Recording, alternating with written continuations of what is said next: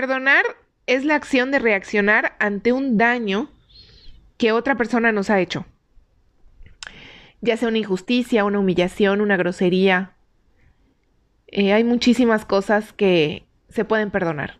Pero el perdonar implica olvidar lo que esa persona nos hizo sentir. Y encima de todo, implica la renuncia a la venganza, al odio y al rencor, donde tú, como persona que perdonas, buscas, a pesar de todo, lo mejor para el otro.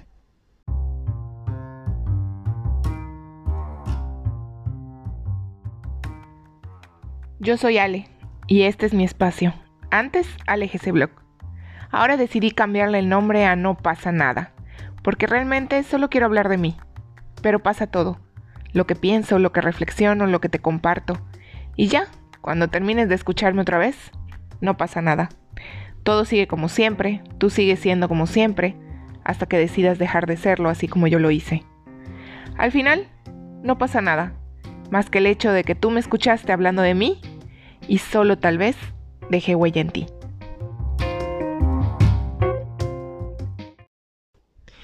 Hola, yo soy Ale y esto es No pasa nada. No pasa nada. Me encanta esa frase de tres palabras. Pero bueno, no estamos para hablar aquí de que no pasa nada, porque el tema de hoy implica en la palabra que estamos utilizando como título del episodio, que es perdón, que en realidad pasó algo. Qué filósofa soy. Eso que ustedes escucharon antes del intro es una definición que encontré en internet.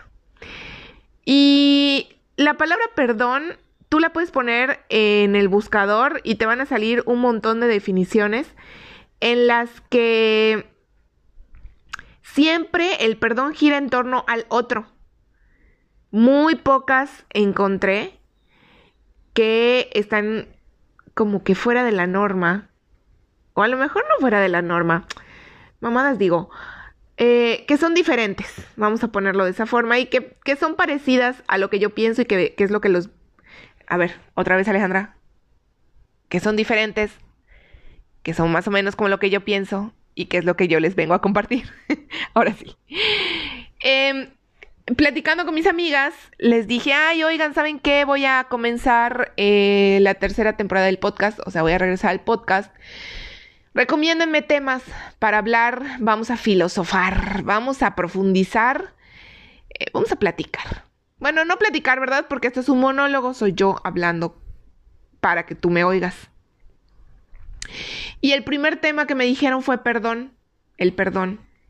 Dije, chinga, es un tema muy bueno, porque para vivir en paz necesitas perdonar.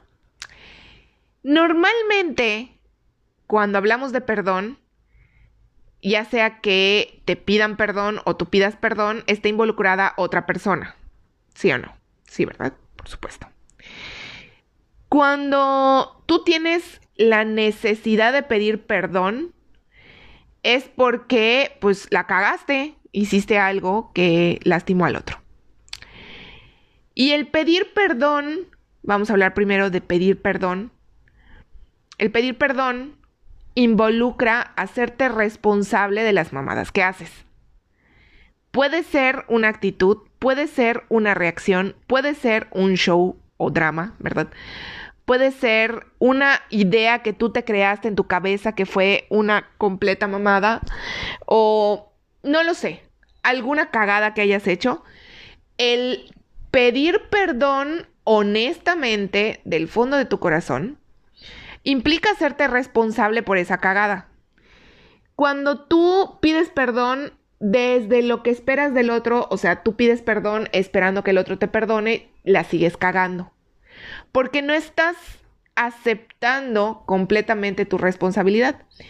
Ahí va, no te me apresures ahí va. Esto es como yo lo veo, ¿ah? Y como a mí me ha funcionado al momento de hoy, que estoy en paz. Hoy estoy en paz y puedo decir que el perdón es parte de esa paz interior que uno necesita para vivir felizmente.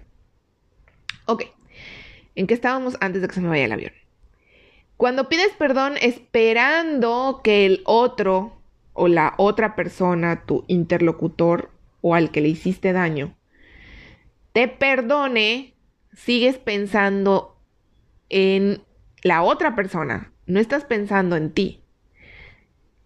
Pedir perdón es muy simple, siempre y cuando, como dije hace un rato, te hagas responsable de tus cagadas. Y hacerte responsable de tus cagadas significa que puede ser que pidas perdón y te manden al carajo. Y eso no significa que tu pedida de perdón no sea válida, solo significa que la otra persona está viviendo un proceso de perdón diferente al tuyo. Y pedir perdón esperando que la otra persona te perdone porque ya pediste perdón y porque, oye, yo me esforcé en pedirte perdón, es una cagada del ego.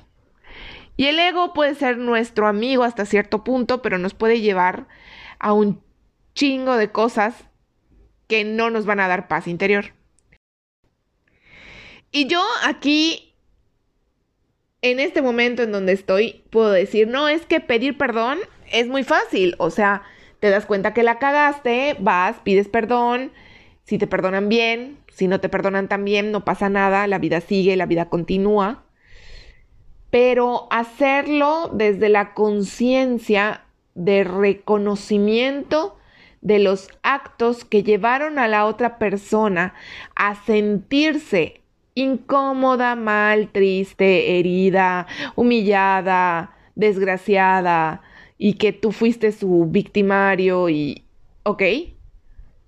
Hacerlo desde ese punto de la conciencia en el que reconoces que tienes la imperiosa necesidad de pedir perdón solo por el hecho de reconocer que la cagaste y no por el hecho de esperar que te perdone la otra persona, para que todo vuelva a la normalidad, entre comillas, y para que todo vuelva a ser como era antes, es muy difícil.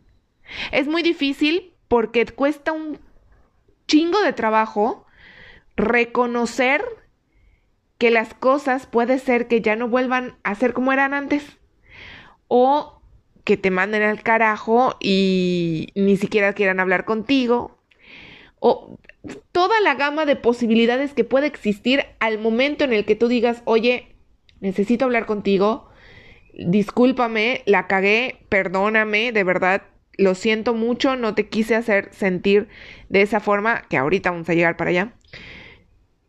Eh, y que te volteen la cara o no te respondan o lo que tú quieras, lo que tú quieras, hacerlo desde ese punto solo por el hecho de que tú estás reconociendo que tú la cagaste sin esperar nada a cambio, ahí está el detalle de lo cabrón. Y pedir perdón es más difícil que exigir un perdón. Porque, ah, qué chingones somos, ¿verdad? Cuando alguien nos lastima, enseguida esperamos que nos pidan perdón. Y ahí sí, estamos moviendo la patita, esperando a ver en qué momento llega esta persona que nos lastimó a pedirnos perdón. ¿Y quién chingados eres tú o soy yo para darle la absolución a alguien sin hacerte responsable de lo que tú estás sintiendo? Porque nadie te lastima, te hiere y te jode a tal grado de que te tengan que pedir perdón si tú no lo permites. Entonces, en esta relación de yo necesito que me pidas perdón, también tengo que reconocer todo lo que permití que tú hicieras para que me lastimaras a tal grado que yo necesite que me pidas perdón para que yo me sienta mejor. No, pues no. Aquí hay que perdonarnos primero a nosotros mismos para decir, güey, de verdad, te pasaste, me, estoy hablando a mí misma, ¿eh? háblate a ti mismo, te pasaste, permitiste cosas que nunca debiste de permitir, permitiste que la otra persona llegue a humillarte, pisotearte, insultarte, ser grosero, toda la todo el repertorio de situaciones que quieras o que quieras poner sobre la mesa que hagan que tú requieras que te pidan perdón, güey, te pasaste, no debiste haber permitido eso. Cuando tú reconoces eso y te perdonas a ti mismo, te das cuenta que el otro, pues sí la cagó, sí la cagó, pero que la necesidad de perdón imperiosa que sientes así de sí, te perdono, porque la cagaste y me lastimaste, pues no te hubieran lastimado si no lo hubieras permitido. Y suena muy culero, porque les repito, somos muy chingones para exigir perdón, pero a ver, reconoce en ti mismo que tienes que perdonarte todas las veces que permitiste que otra persona pase sobre ti. Y es ahí donde el perdón se vuelve una cosa que muchas veces no es tan necesaria.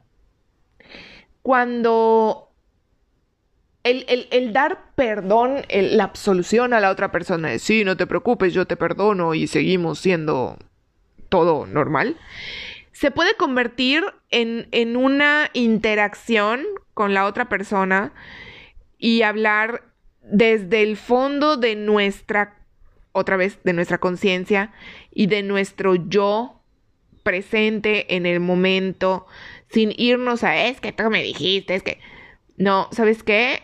Me lastimaste haciendo, ven, les dije en el primer episodio que me iba a contradecir, permití que me lastimes al momento en el que yo acepté tal cosa, pero eso no va a volver a pasar, no te preocupes. Ahora te toca a ti hacer lo que creas pertinente para que esta relación, ya sea de pareja, de amistad, familiar, etcétera, etcétera, funcione. Una relación de dos personas no se trata de, ay, nos vamos a lastimar y nos vamos a lastimar y nos vamos a pedir perdón todo el tiempo y todo el tiempo te voy a perdonar y vamos a continuar. No, o sea, el pedir perdón tiene que conllevar una sanación de eso que estamos viviendo. Porque si cualquiera de las dos partes pide perdón, se disculpan, bla, bla, bla, hay toda esa situación que ya hemos platicado en este momento.